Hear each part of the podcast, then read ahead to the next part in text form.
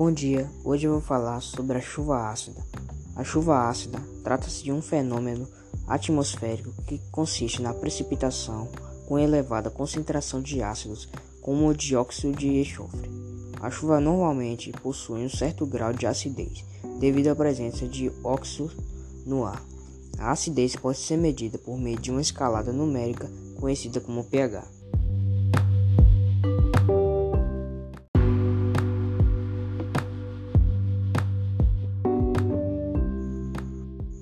O que causa a chuva ácida? A chuva ácida é uma das consequências da poluição atmosférica. Os gases provenientes da queima de combustíveis reagem com o oxigênio do ar e o vapor da água, transformando em ácidos que são depositados na superfície terrestre através das precipitações.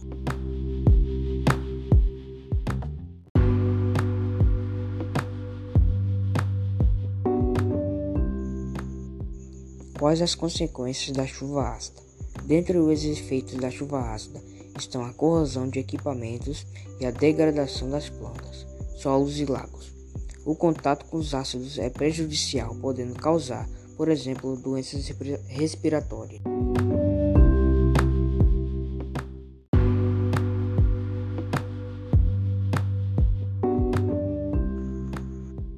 Por fim, quais os danos que a chuva ácida pode causar ao ser humano e suas vantagens?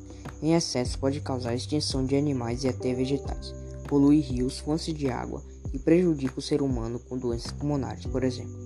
Para o solo, a chuva ácida torna-se improdutivo, sujeito à erosão, o que acaba com florestas, destrói lavouras e dificulta plantações. As plantas cultivadas apresentam significativa sensibilidade à chuva ácida em um ambiente com pH 2,6, a soja, por exemplo, apresenta redução na fixação de CO2, um processo importante para o crescimento da planta. E essa foi a minha apresentação.